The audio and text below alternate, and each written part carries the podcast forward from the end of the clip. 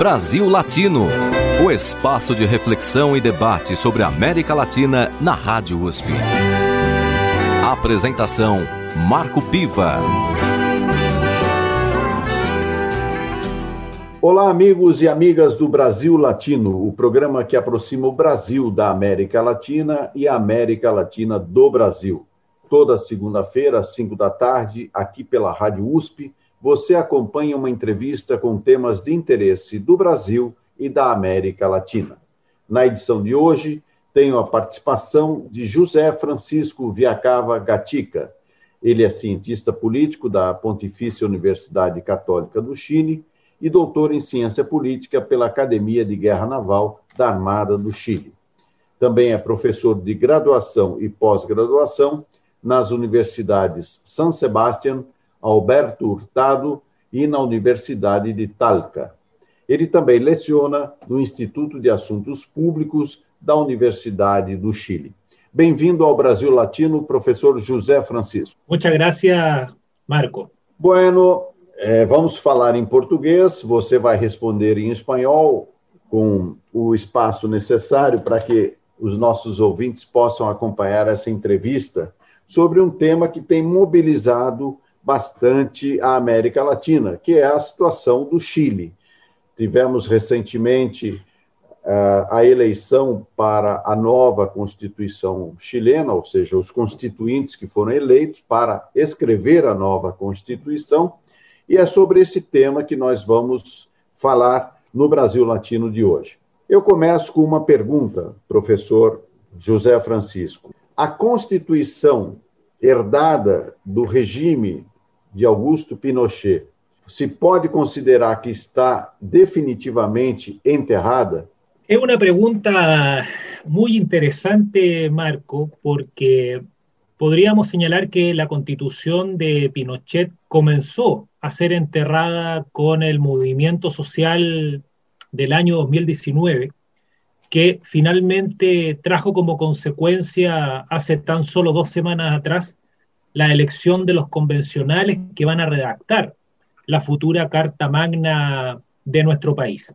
La forma en cómo esta Carta Magna sea redactada, los tópicos los contenidos y los énfasis, probablemente van a dar cuenta que la constitución de la dictadura no solamente está superada, sino que probablemente va a estar eh, completamente más bien como un referente histórico, porque todo hace indicar por la composición de los convencionales electos, por la agenda pública que está colocando temas hoy en la actualidad, que vamos a tomar distancia del modelo neoliberal, del Estado subsidiario y de esta concepción bastante conservadora respecto de la política y bastante liberal en lo económico y en el mercado. La sociedad chilena ha estado expresando y los convencionales y los resultados también de alguna u otra manera reflejan que eh, necesitan un acompañamiento más profundo del Estado necesitan que el mercado pueda dar paso también a instancias solidarias y colectivas, eh, dejando probablemente de lado esta sensación que durante mucho tiempo estuvo presente en el quehacer eh, político, económico y social eh, respecto de que la sociedad chilena era una sociedad tremendamente individualista, que estaba basada absolutamente en el mérito propio y en las capacidades personales de cada ciudadano, pues bien, esa condición, eh, Marco, el día de hoy está siendo absolutamente revisada y se escucha hoy, probablemente bastante más que hace algunos años atrás, palabras como solidaridad, palabras como, ¿no es cierto?, mayor Estado, palabras como regulación del mercado y claramente son aspectos que estaban muy presentes en la constitución de Pinochet y que van a comenzar a quedar superados precisamente por la fuerza de los hechos y por los movimientos sociales que comenzaron el 2019 y que terminaron en esta salida institucional que el país se ha dado al respecto. Nesse sentido, professor José Francisco, houve a derrubada da ditadura de Augusto Pinochet e, ao mesmo tempo, ficou a herança dessa Constituição que agora parece estar sendo superada. Nesse sentido, essas palavras que o senhor usou, como solidariedade, é, bem-estar social, e que o senhor está acreditando que vão ser incorporadas a essa nova Constituição, elas representam hoje palavras hegemônicas, palavras majoritárias no contexto de uma sociedade que durante muito tempo ficou dividida?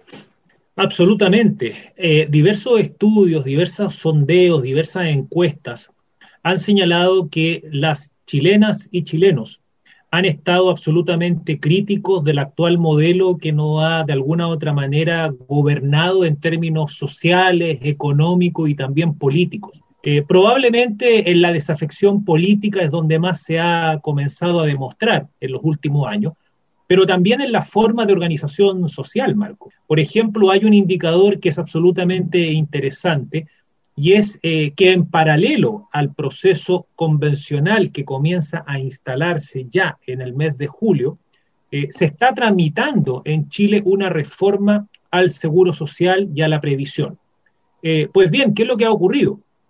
Ha ocurrido que muchos han planteado que esta materia, si bien se puede legislar en paralelo, va a ser probablemente un tema de la Convención Constitucional, porque se van a tener que establecer nuevos principios para los derechos sociales. Es decir, es probable que en la futura constitución temas como la salud, la educación, la vivienda, eh, el seguro social o la previsión, eh, en general, como tú lo mencionas muy bien, ¿no? las condiciones de bienestar social van a aparecer probablemente, si no superando al mismo nivel de principios que estaban absolutamente hegemónicos en la constitución de Pinochet, como era la libertad de emprendimiento o el derecho de propiedad.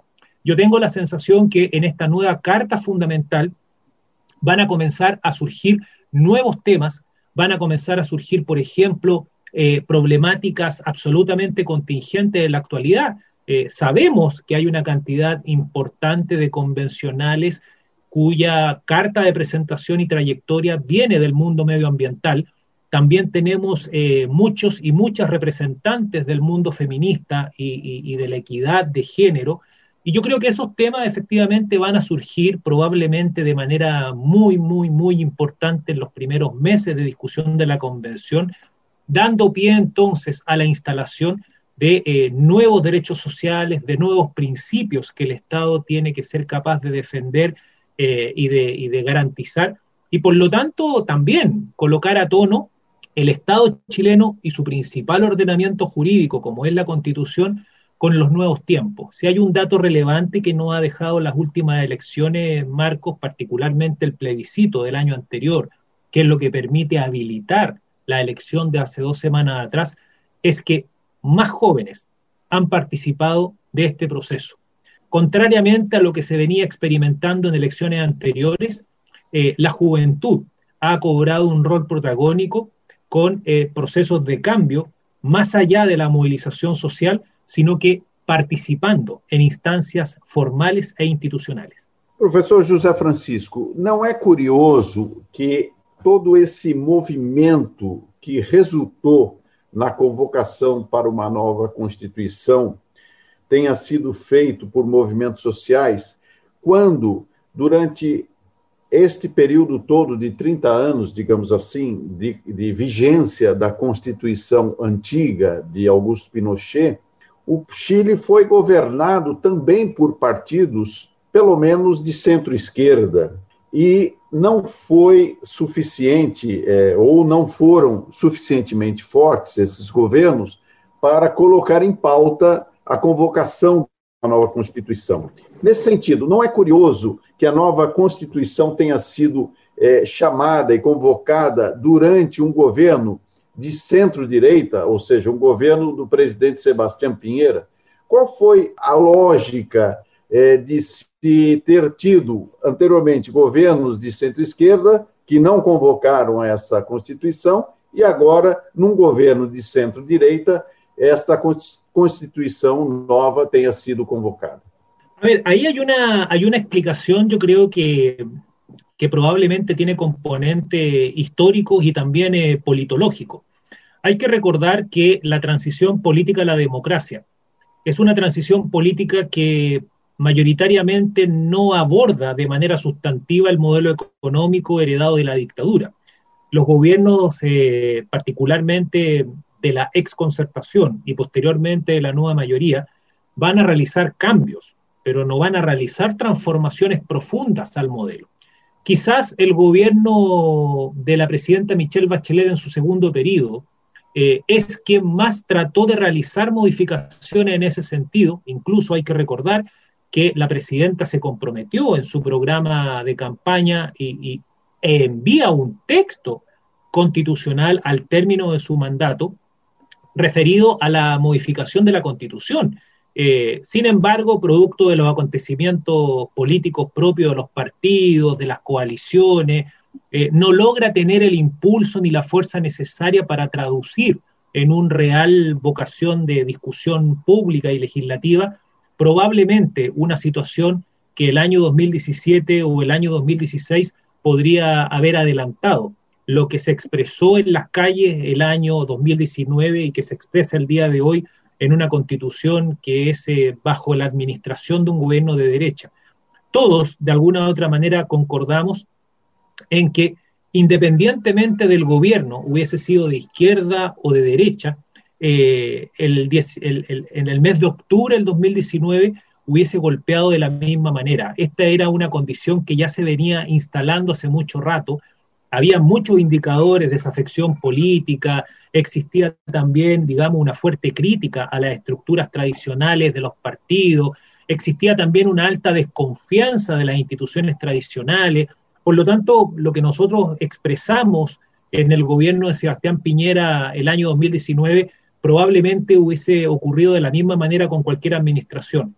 Yo creo que lo relevante aquí, Marco, es que la clase política y los partidos políticos hoy terminan por darse cuenta de que la reforma o una nueva constitución es efectivamente, ¿no es cierto?, un clamor de la ciudadanía y no de grupos ultra que pretenden socavar lo que en algún minuto se determinó, ¿no?, como el modelo o el milagro chileno, este de estabilidad política, de estabilidad económica, eh, y que muchos y muchas se indicaban como responsables a la constitución de Pinochet, con un sistema electoral binominal que entregaba absolutamente poca competencia y dos grandes coaliciones que administraron prácticamente durante 25 años el poder político y que en términos económicos dejaba un espacio muy grande a la libertad de emprendimiento y al mercado. Pues bien, esos elementos entonces hoy día mayoritariamente son puestos en tela de juicios y vamos a iniciar una revisión a partir de de quienes han sido eh, seleccionados y seleccionadas a través del voto popular para redactar eh, este texto fundamental. No Brasil Latino de hoje, eu converso com José Francisco Viacava Gatica, cientista político da Pontifícia Universidade Católica do Chile e doutor em ciência política pela Academia de Guerra Naval da Armada do Chile. Ele é professor de graduação e pós-graduação nas universidades San Sebastián Alberto Hurtado e na Universidade de Talca. Ele também leciona no Instituto de Assuntos Públicos da Universidade do Chile. Professor José Francisco, nós vamos fazer agora uma pausa musical e, na sequência, vamos voltar a esse tema do envelhecimento dos partidos políticos e das estruturas tradicionais que possibilitam é, esse renascimento de uma atuação dos movimentos sociais. Nós vamos agora tocar uma música mexicana de um grande artista muito conhecido no México, que é o Vicente Fernandes. Vamos ouvir Em la cárcel de tu adiós. Brasil Latino.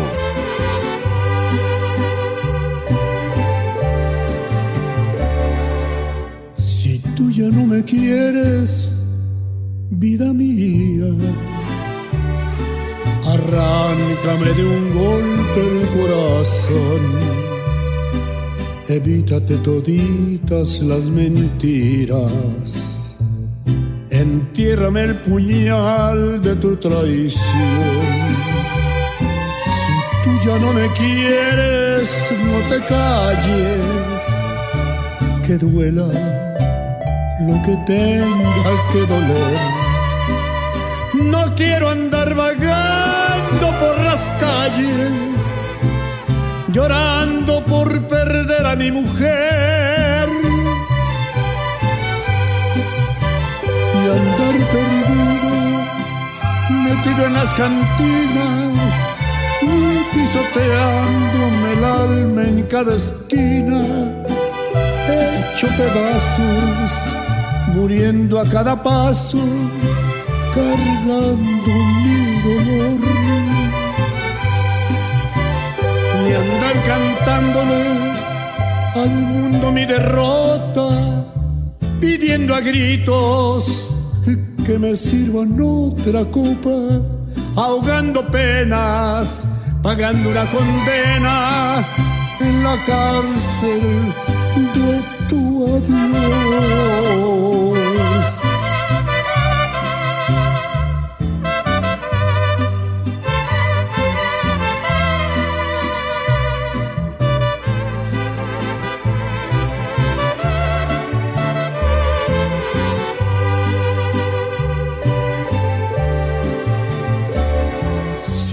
Ya no me quieres, vete lejos, no quiero ni tu sombra junto a mí, ni andarme tropezando con recuerdos, volver a caminar donde caí. Si tú ya no me quieres, dilo a gritos que el mundo entero sepa de una vez. No quiero que la gente me pregunte, no quiero hablar de ti ni del ayer.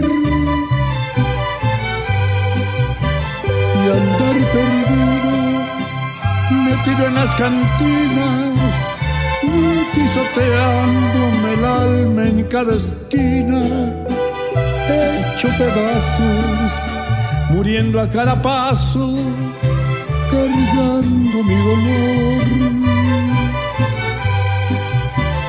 Ni andar cantándole al mundo mi derrota, pidiendo a gritos que me sirvan otra copa, ahogando penas, pagando una condena en la cárcel de tu adiós, ahogando penas, pagando una condena. En la cárcel de tu adiós.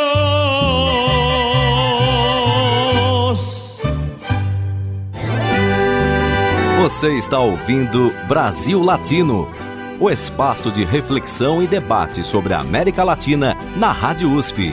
A apresentação: Marco Piva.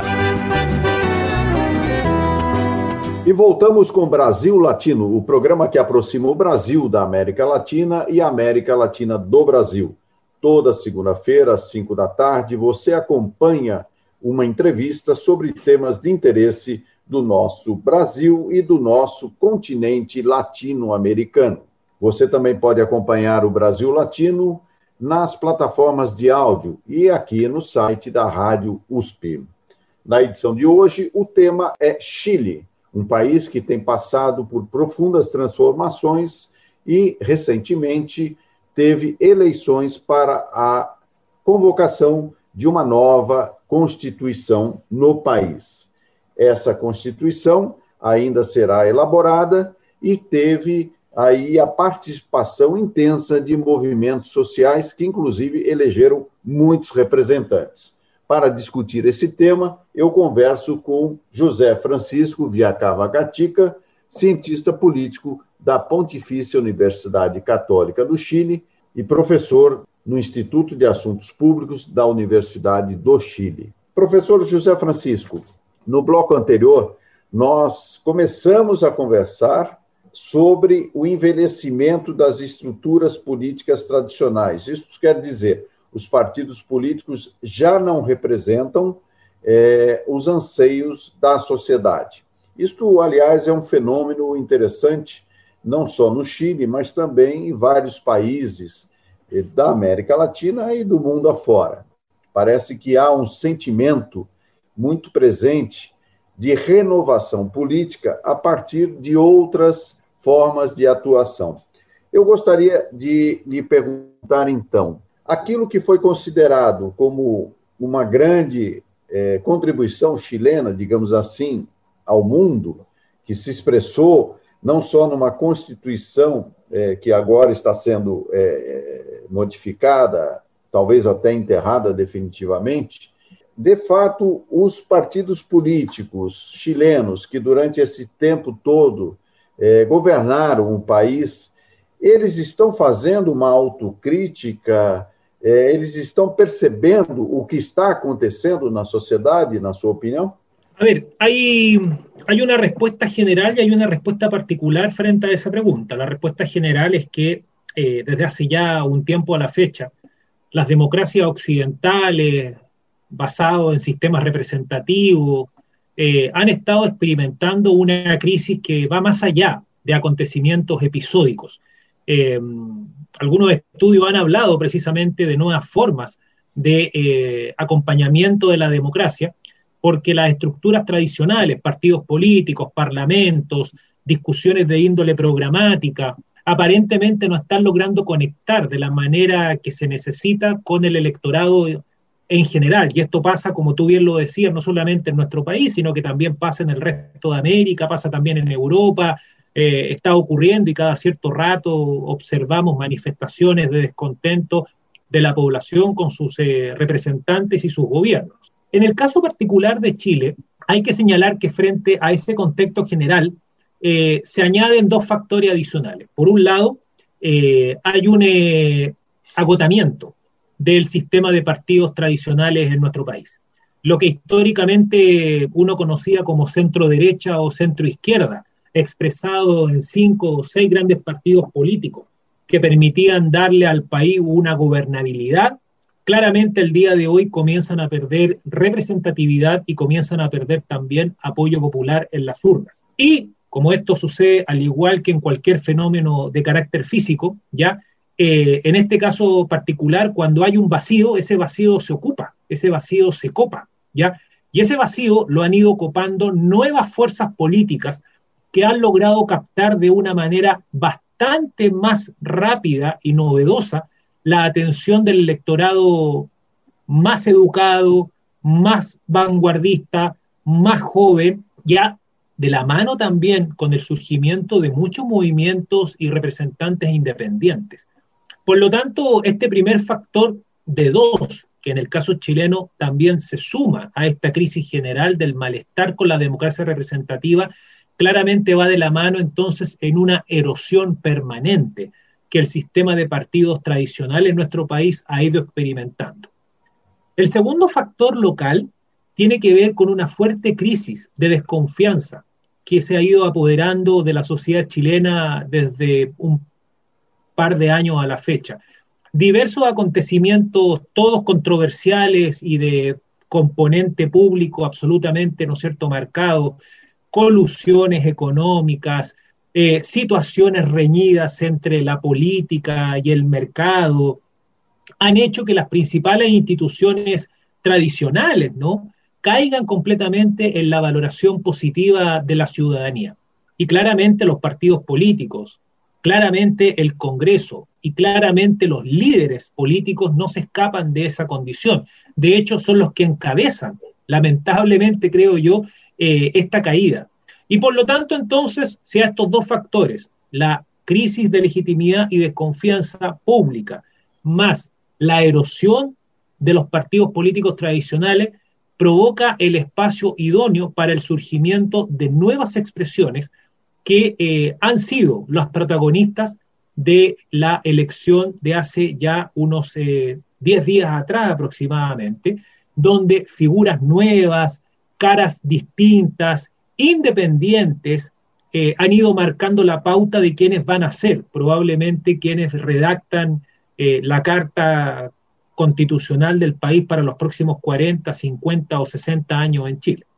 Vamos falar então um pouco sobre estes novos personagens que aparecem no processo eleitoral para escrever a nova Constituição.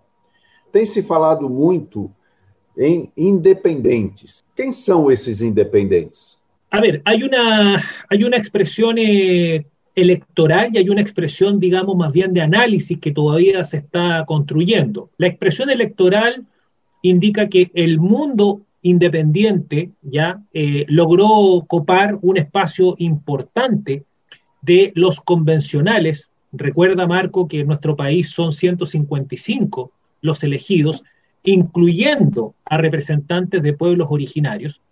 Y en esos 155, entonces, hay una diversidad bastante interesante de personas comunes y corrientes, eh, profesores, eh, ingenieros, periodistas, dueñas de casa, personas que se dedican a sus emprendimientos y que probablemente hace 24 o 36 meses atrás no tenían pero ninguna perspectiva de dedicarse, ¿no es cierto?, en términos políticos a entregar parte de su tiempo a una tarea como esta. Pero el estallido social, el movimiento social del 2019 y sobre todo la discusión sobre el modelo de país ha hecho que muchas personas se reencanten con la política, pero no se reencanten con la política de los partidos. Yo creo que ahí hay una distinción importante y hay un aporte, creo yo, a esa diversidad que se va a tener que expresar probablemente el día de mañana en eh, acuerdos, ¿ya? Porque ninguno de los 155 va a poder tener una mayoría por sí solo y va a tener que coalicionar, va a tener que establecer alianzas para que determinadas propuestas puedan tener un espacio de desarrollo mucho más eh, interesante.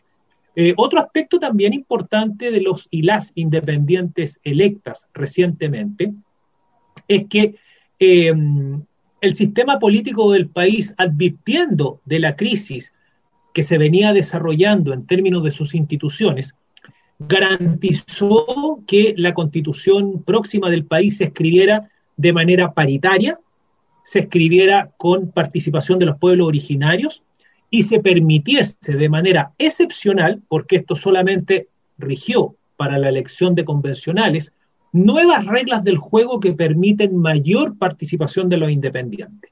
Entonces, los independientes lograron copar ese espacio y lo que está ocurriendo el día de hoy es que los independientes y los partidos políticos probablemente también han comenzado a observar que estas reglas excepcionales que solo rigieron para mayor participación del mundo independiente, probablemente se van a tener que extender a las próximas elecciones legislativas, presidenciales, que se van a desarrollar en nuestro país en el mes de noviembre del presente año. Por lo tanto, uno podría esperar que esta verdadera eh, aparición del mundo independiente eh, tenga todavía una proyección más allá de la convención constitucional, quizás renovando el Parlamento de manera importante en los próximos meses, eh, y no se descarta, y no se descarta también que este mundo independiente pueda tener a lo mejor a uno o más figuras intentando llegar a la presidencia de la República a partir de los resultados que ellos mismos primero se sorprendieron y luego han comenzado a consolidar eh, como una importante fuerza política al interior de la Convención Constitucional. A definição de 17 assentos para os povos originários é, representou um avanço muito importante do ponto de vista da representatividade desses povos, que anteriormente não eram considerados. Isso é, inclusive, para quem está fora do Chile, é, representa até uma grande novidade, porque a ideia fora do Chile, sequer os povos originários ainda existiam, né? à exceção dos Mapuches. Nesse sentido, a sociedade chilena, que durante muitos anos é, teve uma postura, em função até de todo o processo político que viveu, é, digamos assim, uma postura mais é, contrária à existência desses povos originários. Como, como, é que a sociedade está assimilando essa participação? Mira, la está asimilando yo creo que de una manera bastante positiva desde hace ya varios años. Hay que recordar que nuestro país en los últimos, eh, en el último periodo, eh, efectuó distintos eh, instrumentos de medición, entre ellos tuvimos hace poco, hace cuatro años atrás, un censo, ¿ya? y resulta que ahí ya existían algunos antecedentes importantes. varios chilenos y chilenas se autorreconocían como parte de pueblos originarios, como parte de etnias. Situación que a lo mejor hace 15 años atrás era probablemente bien extraña y, bien alejada. Eh, lo raro era que una persona se reconociese efectivamente como parte del pueblo de Aguita, Mapuche, Cahuéscar, etcétera, ya que son algunas precisamente de nuestros pueblos originarios en el país. Por lo tanto, el día de hoy claramente hay un reconocimiento a estos pueblos originarios eh, yo diría que sobre todo las nuevas generaciones miran con bastante orgullo lo que ha sido la trayectoria histórica de estos pueblos. Y cuando digo histórica no me refiero a los últimos 30 o 40 años, aquí estamos hablando de siglos.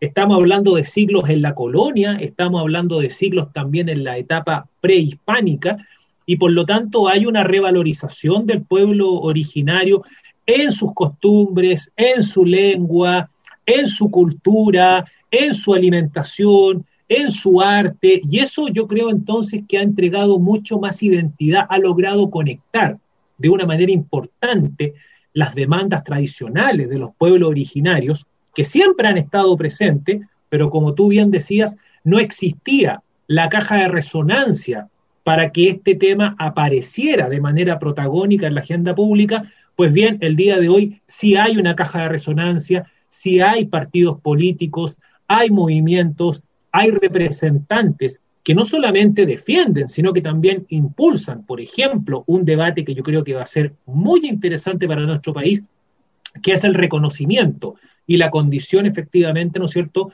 del Estado chileno como, como un Estado precisamente de carácter, eh, por ejemplo, multiétnico o que de alguna u otra manera reconozca la existencia de estos pueblos de una manera absolutamente clara y precisa. Creo que esa discusión es una discusión que va a permitir que los pueblos originarios no solamente se sientan representados, sino que también, como muchos y muchas ya adelantan, eh, se inicie una discusión en el momento constituyente sobre la historia que hemos ido construyendo junto con ellos, eh, reconociendo sus particularidades y no asimilándolo a una condición estatal tradicional occidentalmente hablando. Yo creo que ahí también hay un aprendizaje que nos parece para los pueblos originarios que es tremendamente importante que ellos tengan el protagonismo que se merecen en esta nueva constitución. Ou seja, que podemos esperar que o museu pré-colombino que existe em Santiago vai ser bem valorizado nesse próximo período, né? Absolutamente. Yo creo que van a haber eh, muchas de esas expresiones eh, reivindicatorias, ya eh, no solamente en la capital del país, sino que probablemente en muchas otras ciudades, cuando la discusión comience en el mes de julio con las sesiones que tiene considerada la convención, que es donde va a estar la riqueza de este proceso. Este proceso no se inicia ni se agota con lo que ocurrió hace dos semanas atrás. Eh, este proceso recién parte cuando los 155 se sienten, delimiten las reglas del juego, se construye el temario y comiencen a trabajar en comisiones. Ese es el verdadero momento de la convención. Muito bem, estamos conversando com José Francisco Viacava Gatica, cientista político da Pontifícia Universidade Católica do Chile e professor no Instituto de Assuntos Públicos da Universidade do Chile. E o assunto é todo o processo eleitoral que já aconteceu e que convocou uma Assembleia Constituinte, ou seja, o que o professor fala de convocação constitucional para nós é a Assembleia Constituinte que vai escrever a nova Constituição chilena. E o Brasil Latino volta já já, mas antes você curte uma música. Vamos ouvir Eu Sou Pecadora com Ana Prada, cantora uruguaia. Fica com a gente. Brasil Latino. Soy pecadora, los santitos huyen de mi agenda. Soy mala, madre de todos los pecados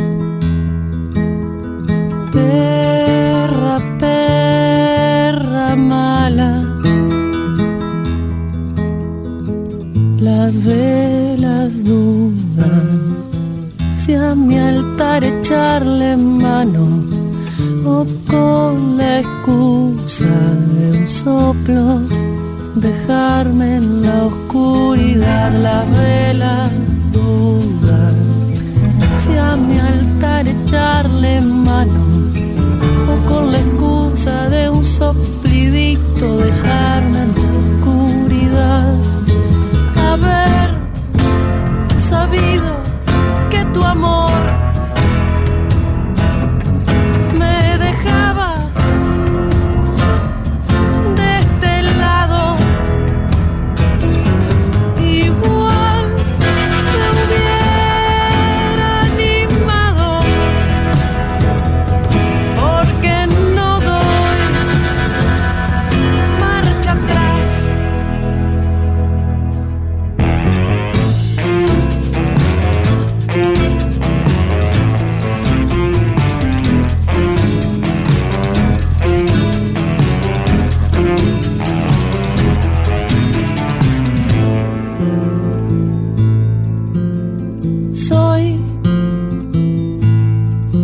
pecadora, los santitos huyen de mi agenda. Soy mala, dueña de todos los pecados, perra, perra mala, y ya quisiera altarcito. Que aunque parezca chiquito de placeres sabe más. Que me digan si es acá el paraíso perdido. Que de tan bien escondido nadie sabe dónde está. A ver sabido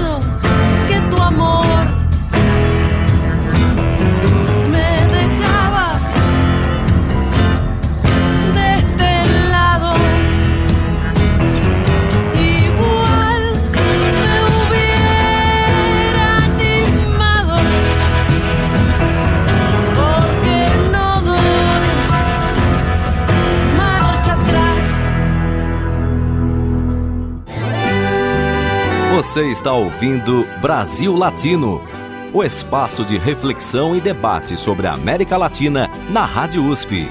A apresentação: Marco Piva. E chegamos ao último bloco do Brasil Latino, o programa que aproxima o Brasil da América Latina e a América Latina do Brasil. Toda segunda-feira, aqui na Rádio USP, você acompanha uma entrevista sobre temas de interesse do Brasil e do nosso continente latino-americano. Você pode acompanhar o Brasil Latino nas redes sociais. Basta acessar Brasil Latino no Facebook e também acompanhar nas plataformas de áudio as edições do nosso programa. Na edição de hoje, eu converso com José Francisco Viacava Gatica, cientista político da Pontifícia Universidade Católica do Chile doutor em ciência política pela Academia de Guerra Naval da Armada do Chile e também professor de graduação e pós-graduação nas universidades San Sebastián, Alberto Hurtado e na Universidade de Talca. Ele também leciona no Instituto de Assuntos Públicos da Universidade do Chile. Professor José Francisco, nós tivemos nesse processo eleitoral a eleição de alguns prefeitos, alcaldes, não?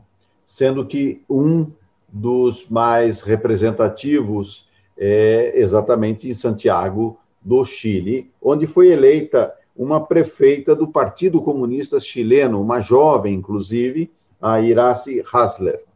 Como é que você avalia essa eleição é, de uma representante do Partido Comunista Chileno na capital del país. El Partido Comunista probablemente en las últimas elecciones, que no solamente fueron para elegir a los convencionales eh, que van a redactar la nueva constitución, sino que eh, existían tres elecciones adicionales esa misma jornada, como tú bien lo mencionabas, ¿no? estaba la elección de cada uno de los alcaldes y alcaldesas, estaba la elección de los consejos de cada uno de esos municipios del país y además por primera vez estaba la elección de gobernador regional en nuestro país en cada una de las 16 regiones. En ese cuadro completo de lo que nosotros denominamos las elecciones territoriales, dejando de lado la elección convencional, claramente el Partido Comunista fue uno de los grandes partidos que efectivamente lograron atraer importantes triunfos en algunas comunas. La más simbólica, por ser la capital del país, fue precisamente Santiago, que estaba administrada por un eh, alcalde que pertenecía al partido oficialista, del cual el expresidente fue militante hasta hace un par de años atrás. Eh, y todos daban los análisis medianamente por seguro la reelección del de, eh, alcalde Alessandri. Pero ¿qué es lo que ocurre con Irasi Hasler? Ya, ella era concejala, ella inicia un trabajo en terreno, ella se conecta con los vecinos eh, y se instala en el municipio de Santiago una discusión que está también proyectada en el resto de la sociedad. Y es que a propósito de los movimientos sociales, desde el año 2019 en adelante, a propósito de la disconformidad de la ciudadanía con las políticas que en general han legislado y ha implementado la actual administración, obviamente, ¿no es cierto?, hay un descontento que se expresa en las calles, se expresa en manifestaciones, y el alcalde en particular había sido en los últimos eh, meses especialmente crítico respecto a la necesidad de resguardar la seguridad, el orden público, garantizar el emprendimiento comercial, probablemente más bien estigmatizando este movimiento que se había expresado en las calles.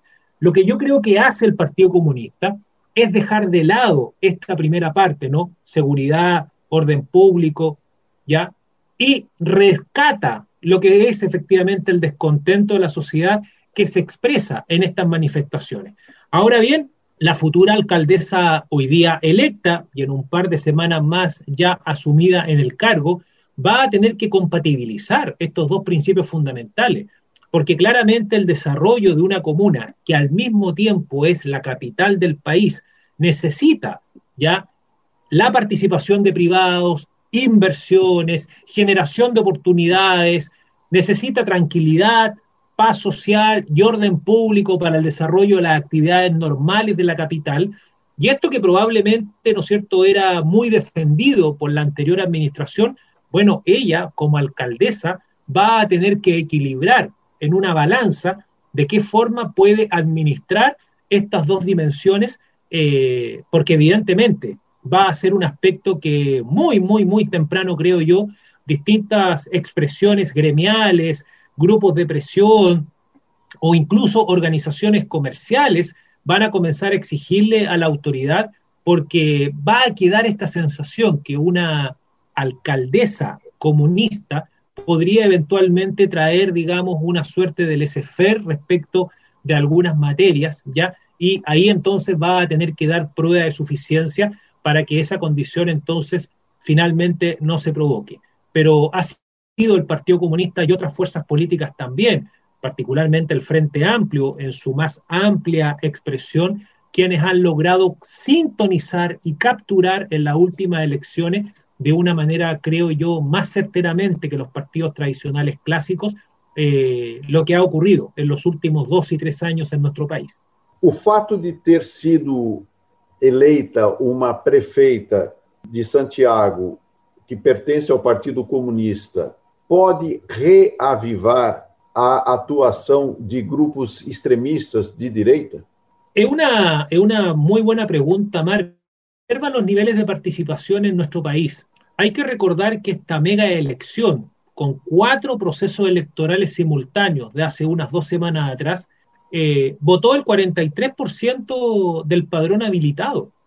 O sea, hay efectivamente más de un 50% de ciudadanos en nuestro país que no ejercieron su derecho a voto y no sabemos eventualmente, ¿no es cierto?, cuáles fueron las razones.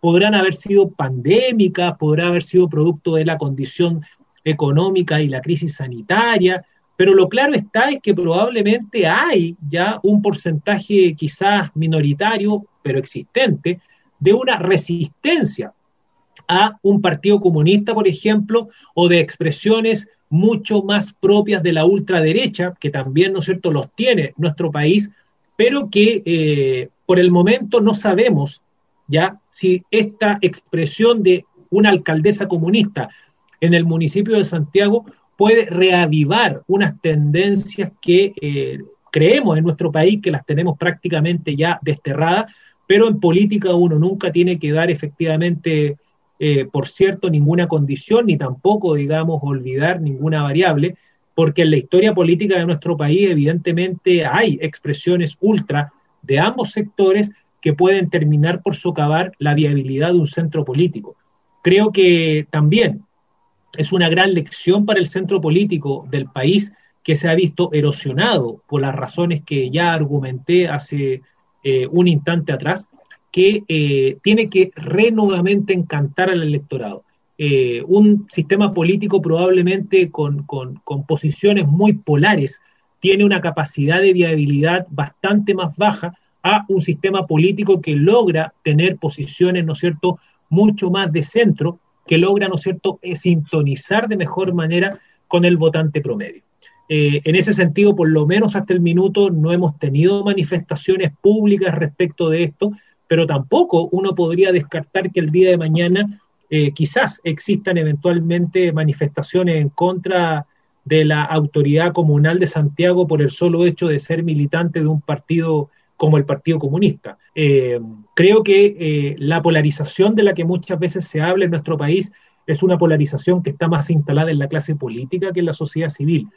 Cuando uno ha tenido la oportunidad de conversar, de estar en contacto con, con, la ciudadanía, con tus propios vecinos, en mi caso, con mis estudiantes, uno no observa una polarización como probablemente existió en nuestro país, ¿no?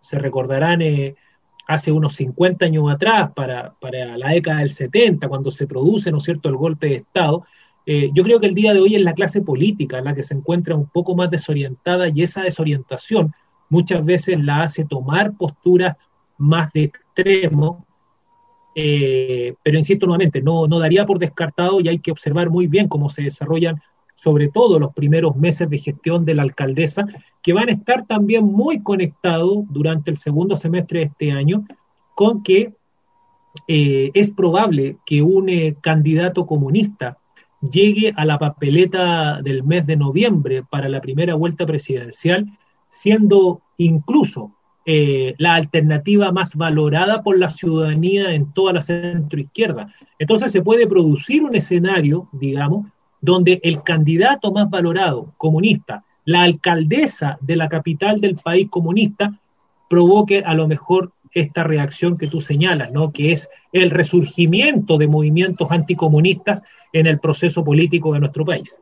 Aliás, vamos falar um pouco mais sobre o processo eleitoral presidencial marcado para novembro próximo. Quais são as forças políticas ou as candidaturas que o senhor avalia que tem mais possibilidades de chegar é, ao final das urnas, ao final dos resultados e obter vitórias substanciais? A ver, en el caso de la, de la centro derecha, la centro derecha, ¿no es cierto?, tiene prontamente primarias para poder elegir a su abanderado.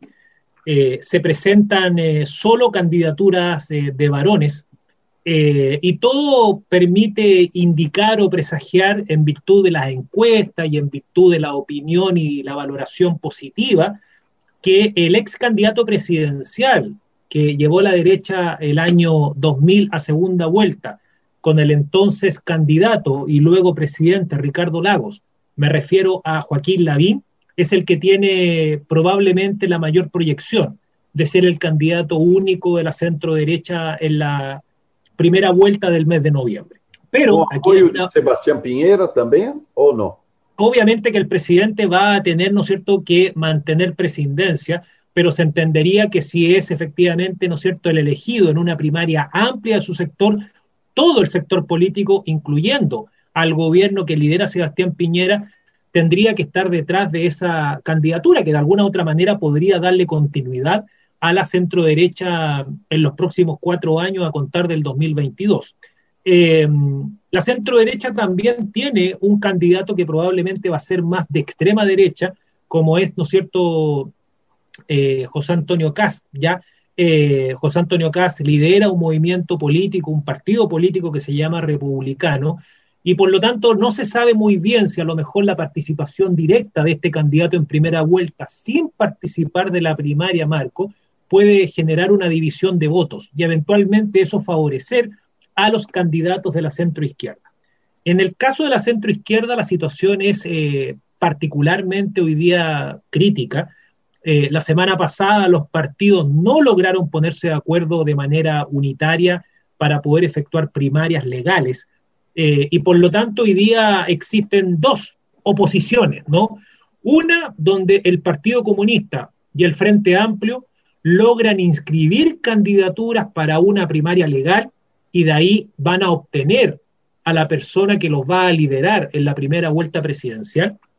Y por el otro lado tenemos la exconcertación integrada por la democracia cristiana, el Partido Socialista, el Partido Radical o el Partido por la Democracia y otras colectividades que todavía no tienen efectivamente, ¿no es cierto?, candidatos bien posicionados, que no saben muy bien cuál va a ser el mecanismo para poder elegir a su abanderado o abanderada.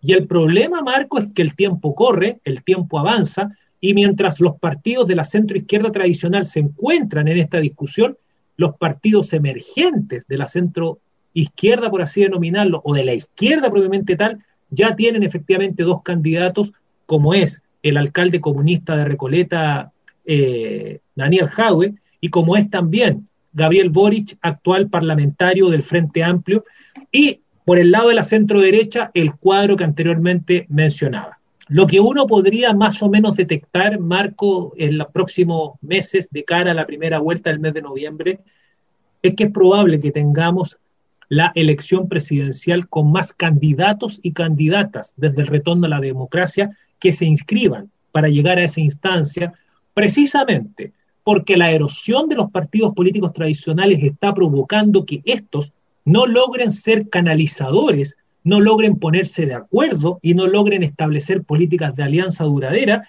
y por lo tanto se van a sentir efectivamente más bien llamados a examinar sus posibilidades, no en un acuerdo previo, como es una primaria, sino que derechamente en la primera vuelta. Veremos lo que sucede en la segunda vuelta, qué fuerzas políticas pasan precisamente al balotaje. Eso es todavía un libro completamente en blanco por el lado de la centro derecha y por el lado de la centro izquierda también.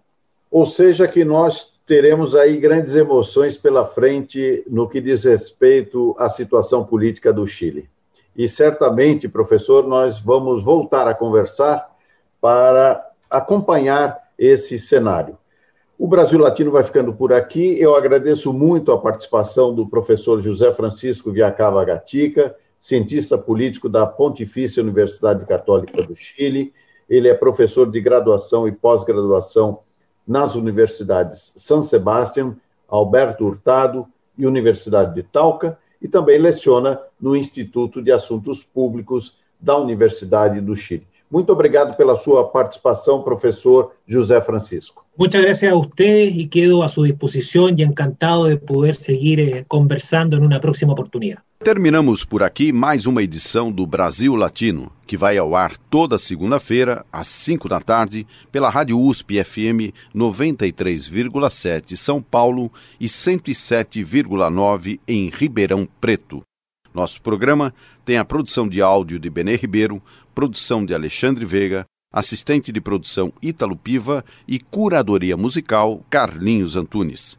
Você pode ouvir todas as edições do Brasil Latino em formato de podcast em soundcloud.com brlatino e também nas principais plataformas de áudio. Acompanhe conteúdos exclusivos na nossa página no Facebook. Basta procurar por Brasil Latino. E se quiser falar com a gente, escreva para ouvinte@usp.br, repetindo ouvinte@usp.br. O Brasil Latino fica por aqui e eu espero sua audiência em nossa próxima edição. Um abraço latino-americano e até lá. Você ouviu Brasil Latino, o espaço de reflexão e debate sobre a América Latina na Rádio USP. Apresentação Marco Piva.